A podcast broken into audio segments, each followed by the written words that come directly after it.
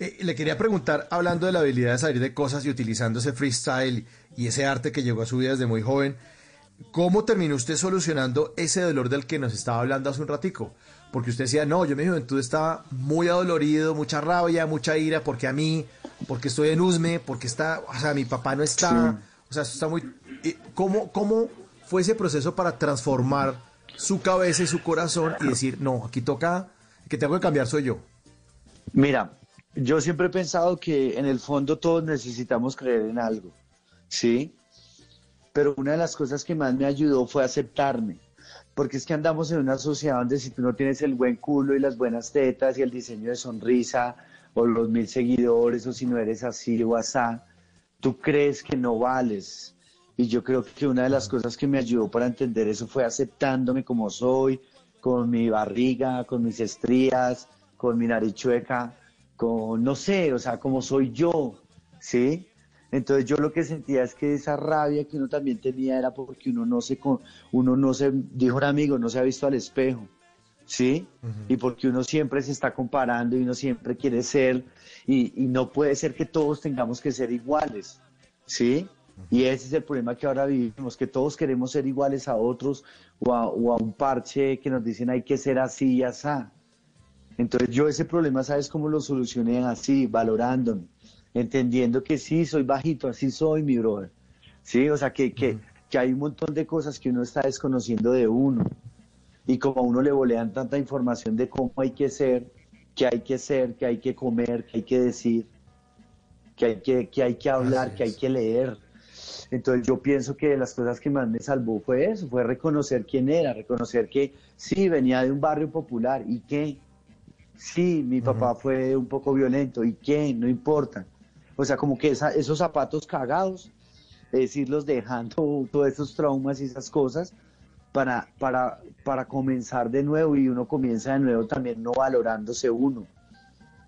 Porque como venía uno de cosas duras, de, de pronto que no había tanto amor, sí, igual madre siempre fue hermosa y mi, mi familia, pero yo decía como, ¿qué será, qué será uno? ¿Por qué se empezará a volver a ser? Pues claro, es correcto, porque uno no se quiere, porque uno no tiene amor propio y porque uno yo no sé cómo tiene que ser. Entonces, ¿qué tal todos con los ojos azules? Sí, con todo respeto a la gente de ojo azul, que es lindo, ¿sí? Pero sentía eso, sentía, mira, luego cuando crecí y era profesor y todo eso, sentía eso. Todas las chicas querían ser una chica determinada y no, y por eso sufrían, ¿sí? Sufre uno porque tiene pelos, porque tiene estrías, porque es gordo, porque es bajo, por un montón de cosas que nos, no, no, no sé, como que nos alejan de valorarnos a nosotros también un poco por lo que somos y por lo que creemos. Entonces yo creo que ese trauma lo dejé entendiendo que, que hay que amarse, hermano. Como sea, mi brother, eres hermoso, mi hermano.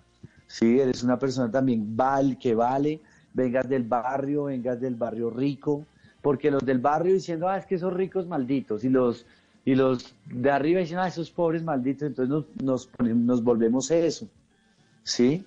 Y se nos olvida que hay cosas más profundas. No sé, yo así, yo, a mí me tocó inyectar mi amor fuerte, hermano. Tener amigos querendones, tener gente bonita a mi lado, gente que, le, que también le da a usted energía de continuar. Y, y creo que eso me ayudó.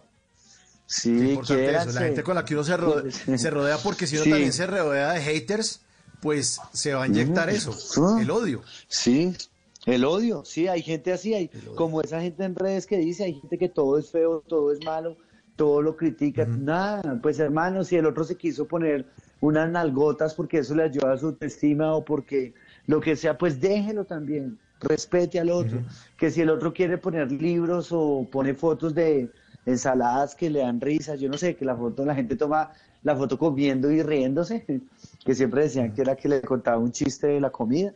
Déjenlo. sí. Sí, o sea, yo también un tiempo como entonces que hay que subir, cómo hay que ser. Como que hay que empezar a entender esa diversidad y que para los gustos los colores. Sí, hay gente toda boba, hay gente que hace unas cosas muy bobas para tener fan. Deje por allá que algún día esa persona cogerá vergüenza o algún día la gente que lo sigue a esa persona cuando crezca se va a dar cuenta pues que ya pasó esa época. Pero sí es una vaina ahí que uno a veces se rodea de gente muy, mucho monstruo, hermano, mucha gente fea. En las noches la única que no se cansa es la lengua.